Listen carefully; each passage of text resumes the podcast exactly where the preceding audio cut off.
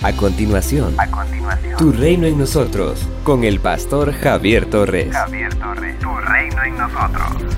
La lectura de hoy es tomada de la carta a los Gálatas, capítulo 3, versículo 16. Ahora bien, a Abraham fueron hechas las promesas y a su descendencia. No dice y a los descendientes, como si hablara de muchos, sino como de uno, y a tu descendencia, la cual es Cristo. Amados, el apóstol Pablo echa mano de la promesa de Dios al patriarca de que él sería bendición, no solo para su pueblo, sino para todas las naciones. En Génesis capítulo 22, verso 18, leemos, En tu simiente serán benditas todas las naciones de la tierra. La bendición es clave en esta promesa que el Señor le hace a Abraham y por medio de él a la nación de Israel y a todas las demás naciones. El Señor promete que sería destruida la maldición que cayó sobre toda la humanidad. El apóstol utiliza un método de interpretación para aplicar a Cristo esta promesa. La palabra griega que se ha traducido por simiente es sperma, un término que, aunque está en singular, tiene sentido colectivo. Lo mismo sucede con la palabra hebrea será, que se usa en Génesis capítulo 22, verso 18, cuyo significado es semilla, simiente humana o animal, descendencia o descendiente.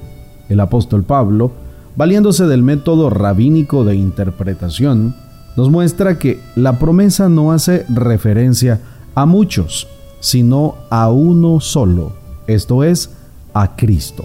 Génesis capítulo 3, versículo 15. Cristo ha sido considerado por muchos como el primer anuncio de redención y por lo tanto el primer texto mesiánico también usa la palabra hebrea será. Este dato, más el hecho de que el hebreo diga, Él te aplastará la cabeza, sirve como argumento para afirmar que el texto sí es el primer anuncio de salvación. El Evangelio de Mateo se abre con la declaración, libro de la genealogía de Jesucristo, hijo de David, hijo de Abraham. El evangelista concuerda con la afirmación de que el apóstol Pablo hizo en cuanto a Jesucristo es de la simiente de Abraham.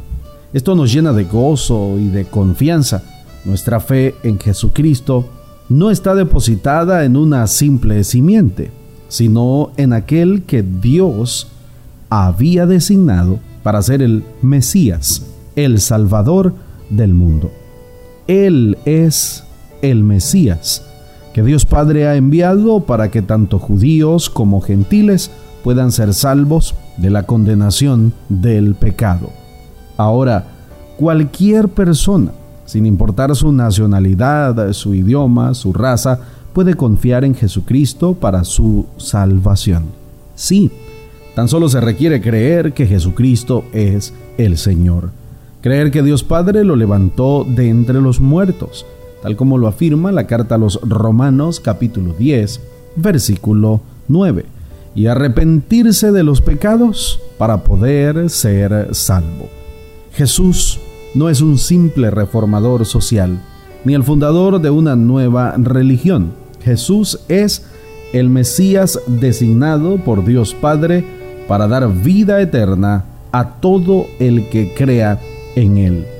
Cuando creemos en Jesús, no depositamos nuestra fe en un mortal, sino en el Verbo que se hizo carne, en el Verbo que dio su vida por ti y por mí, para que disfrutemos de una plena vida eterna. Somos una iglesia llamada a establecer el reino de Jesucristo en Nicaragua.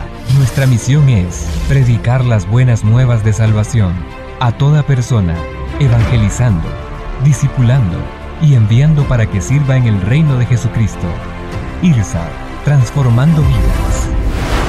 El reverendo Javier Torres es doctor en teología, con 21 años ininterrumpidos en el ministerio pastoral. Puedes escuchar y ver sus predicaciones en el Ministerio IRSAT en Managua, de Gasolinera 1 La Subasta, dos cuadras al norte, mano izquierda, o a través de las redes sociales. Esto es Tu Reino en Nosotros.